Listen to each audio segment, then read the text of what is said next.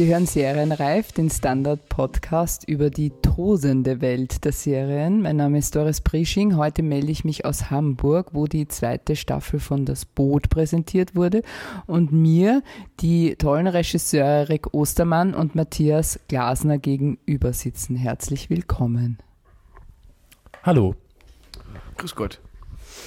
Das Boot, die zweite Staffel, startet am 24. April auf Sky. Worum geht es in der zweiten Staffel? Matthias Glas. Die zweite Staffel setzt da an, wo die erste Staffel aufgehört hat. Wir erzählen die Charaktere der ersten Staffel weiter, führen neue Charaktere ein, machen auch neue Welten auf. In der ersten Staffel ist ja der Hoffmann, der Kapitän vom U612 in New York gelandet. Jetzt erzählen wir von seinen Erlebnissen dort. Ähm, wir haben diesmal zwei U-Boote mit zwei kompletten Crews, die sich gegenseitig jagen müssen. Und ähm, wir erzählen die Resistance auch etwas vertiefter noch, als wir es in der ersten Staffel getan haben. Und Sie haben sich, äh, das ist ein äh, Novum, die Regie geteilt. Äh, es war die erste Staffel, hat Andreas Buchaska Regie geführt und jetzt gibt es plötzlich zwei Regisseure. Warum denn das?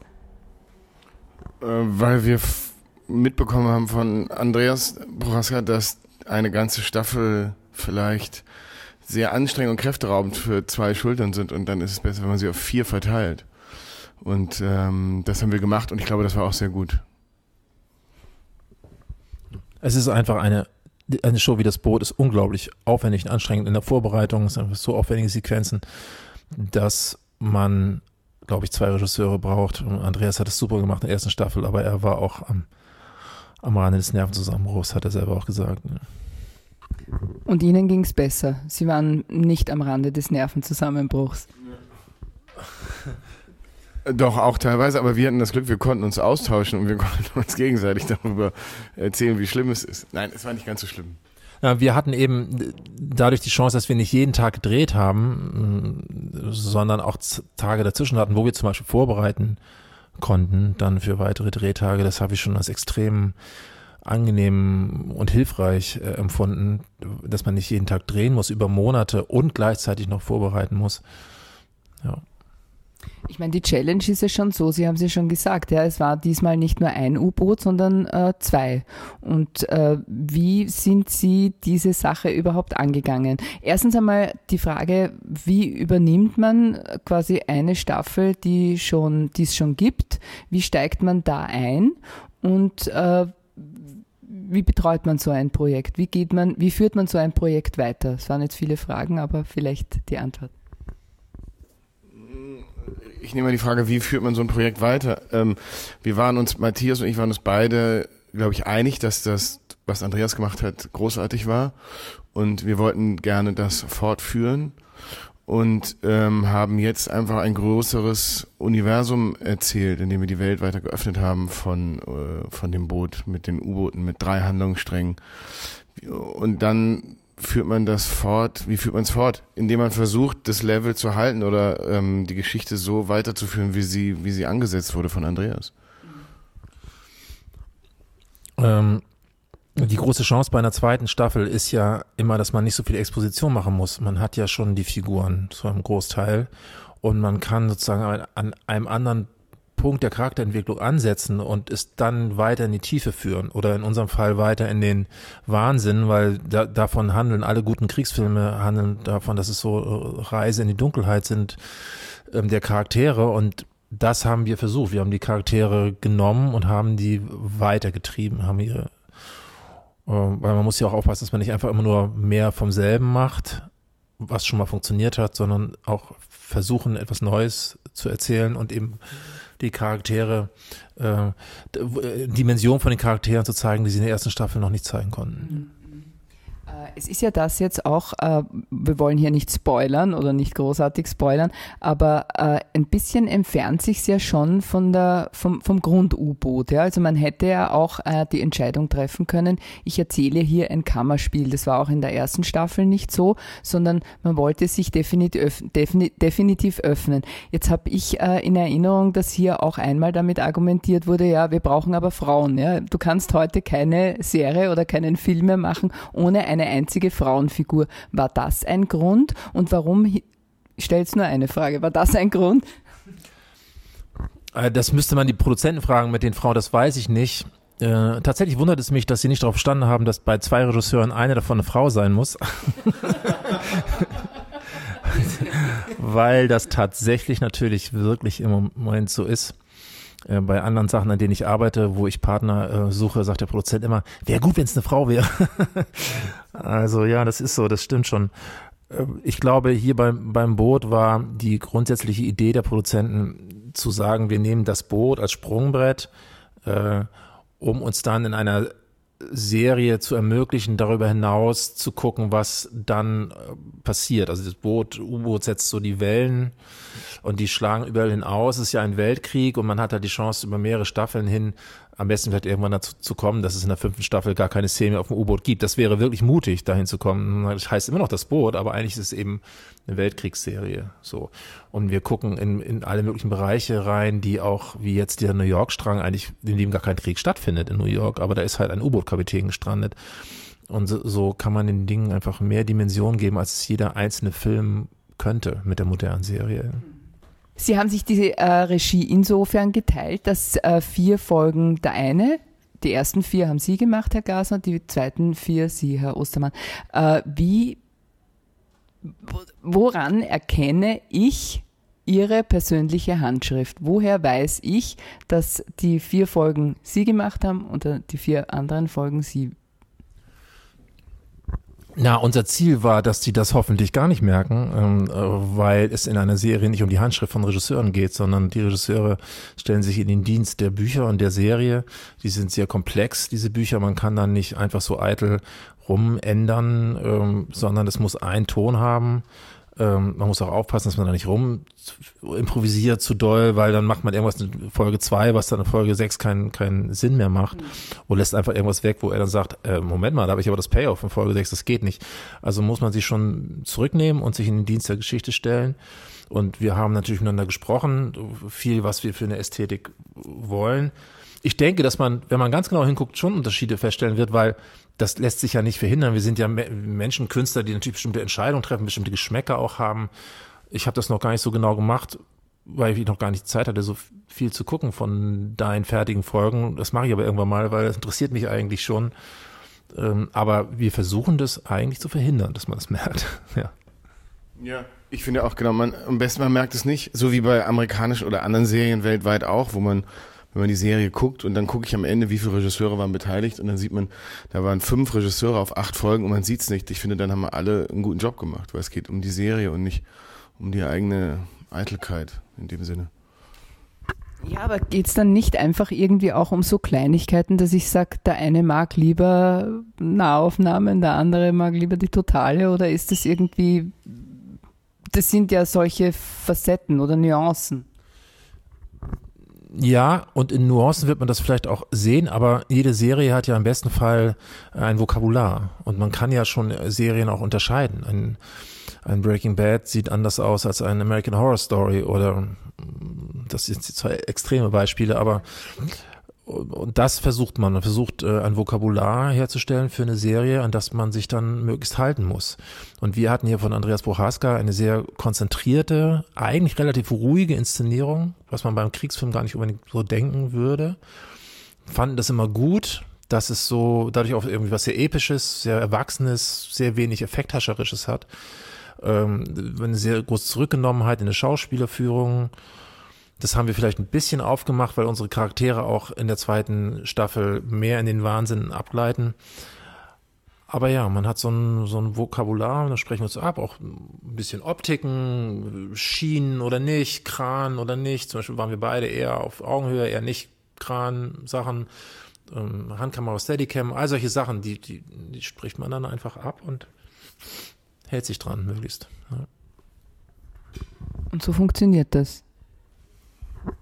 Das müssen andere beurteilen, die das gucken, ob das funktioniert. Aber für uns hat es funktioniert. Wir haben, wir sind, äh, also es war ja, es gab ja das komplette Team Und das komplette Team, also sowohl den kreativen Szenenbild, Ausstattung, äh, Maske, Kostüm, die haben den Film von, von A bis Z gemacht. Die einzigen, die da neu immer reingekommen sind, also diese zwei Blöcke, man waren zwei Kameraleute und zwei Regisseure die und, und zwei Regieassistenten für die Logistik, aber im Grunde genommen haben alle anderen das ja weitergeführt und das und und und und äh, behandelt. Das heißt, auch wenn Motive eingeleuchtet waren oder sowas, das hat, da hatte ich gar nicht die Chance, das irgendwie zu ändern, weil das war einfach wurde in eins bis vier vorgegeben und ich wollte es auch gar nicht ändern.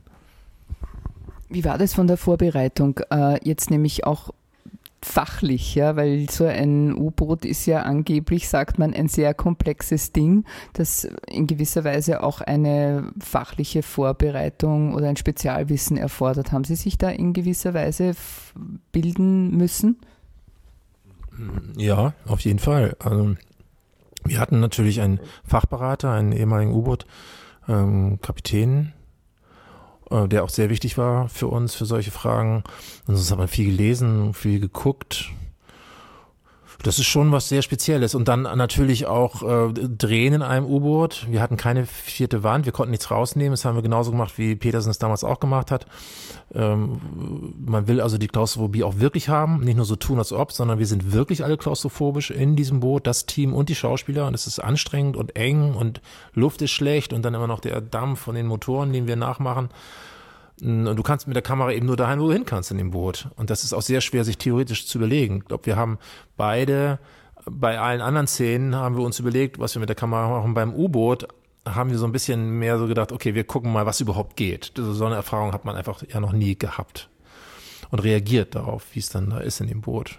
Ja, für mich war es irgendwie äh, wahnsinnig aufregend oder auch, äh, wie sagt man, challenging, dass man in einem sehr kleinen Raum mit sehr vielen Schauspielern war und da große Szenen inszenieren musste, wo man normalerweise große Räume hat und viel Wege hat und Requisiten und sonst was hat und da hat man das halt nicht. Man ist wirklich nur auf diese Figuren konzentriert und auf die Spannung innerhalb der Figuren und so.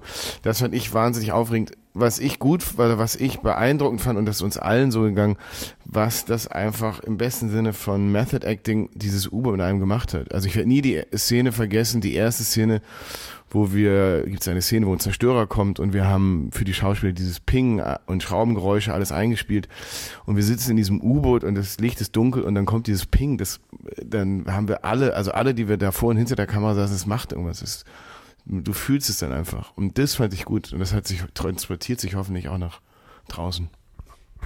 Das heißt, äh, weil Grundsätzlich sagt man immer, Filmen ist irgendwie eine sterile Angelegenheit, wo es ganz schwierig ist, oder wo man sagt, die Kunst ist es ja auch sozusagen diese äh, Szene oder diese Emotion im Grunde genommen herzustellen, ja, weil quasi irgendwie tausend Menschen rundherum stehen und es eigentlich nicht sehr, wie soll man sagen, also nicht die Theaterauthentizität hat. Aber trotzdem gibt's so hier eben dieses klaustrophobische Gefühl, das entstand hier einfach. Ja, weil das Boot eben tatsächlich so eng war und weil wir nicht eine Wand rausnehmen konnten, weil wir Geräusche eingespielt haben, tatsächlich glaube ich, haben wir auch gemacht, spielt eine große Rolle, hat Petersen damals auch schon gemacht und weil es auf einem Gimbal stand, so dass das Boot auch tatsächlich äh, die ruckartigen Bewegungen machen konnte, wenn es getroffen wurde oder überhaupt das Schwanken, wenn es an der Wasseroberfläche ist ähm, so dass man tatsächlich so einen instabilen Stand auf diesem Boot hatte, stand im Studio auf so einem riesigen, so einer riesigen Wackelwand da. Das war toll, dass die Produktion das so gemacht hat und das Geld dafür ausgegeben hat und wir damit arbeiten konnten, weil dadurch ähm, hatte man so ein Echtheitsgefühl in dem Boot, wir alle wie werden denn solche Szenen gemacht? Also wenn man jetzt eben beispielsweise eine Szene hernimmt, wo es ganz, ganz dramatisch hergeht, was, also das Boot sinkt, man hat äh, einen Wassereinbruch sozusagen. Wie, wie, wie wird sowas gemacht? In wie vielen Einstellungen jetzt rein vom Handwerklichen her? Wie geht man sowas an? Wassereinbruch hatte, hattest du einen Wassereinbruch eigentlich? Ich, weiß, ja, ich hatte zwei sehr heftige Wassereinbrüche und äh, wir konnten in diesem Modell, in dem wir gedreht haben, genau konnte ich genau festlegen, wo das Wasser kommen sollte und wie stark das Wasser da rausschießt und so. Das legt man vorher fest und ähm, dann stellt man die Schauspieler da rein und probt die Szene trocken im wahrsten Sinne des Wortes weil man es natürlich nicht, wenn man es nass probt, sind die Schauspieler schon nass und man will ja den Einbruch so. Und ähm, ich hatte einen großen Wassereinbruch, ähm, den ich mehrfach gedreht habe und das war wahnsinnig spannend, weil am Anfang sie natürlich wahnsinnig wirklich überrascht wurden, wie, wie hart das Wasser da rausgespritzt ist, wie viel Wasser das war. Von wo kommt es? Von überall. Also das U-Boot ist ja ein Druckkörper unter Wasser, das heißt, es kann von oben unten kommen. Es kommt bei uns aber durch die Wände und von oben und durch die Seiten. Das sind quasi Nieten, die da aufgehen, Dichtungen, die da aufgehen, Rohre, die in, durch den Druck platzen. Aber liegt das Boot im Wasser oder von wo kommt das Wasser? Steht da jemand mit der Gießkanne? Na, das Rohr, also das Boot steht in einem Studio in einem großen Wasserbecken, also äh, so, und äh, das Wasser fließt ab nach unten, wo äh, also Pumpen das absaugen. Und von außen wird das mit Druck reinge, reingeschossen. Also eine Gießkanne reicht nicht, man braucht schon einen Gartenschlauch. und sollte eine dritte Staffel, würden Sie sie wieder machen wollen? Ähm, ja, wir, also wir machen die dritte Staffel nicht weil es war dann auch erstmal gut, so nach der Zweifel. Und dann gab es auch andere Sachen, die dann schon so waren.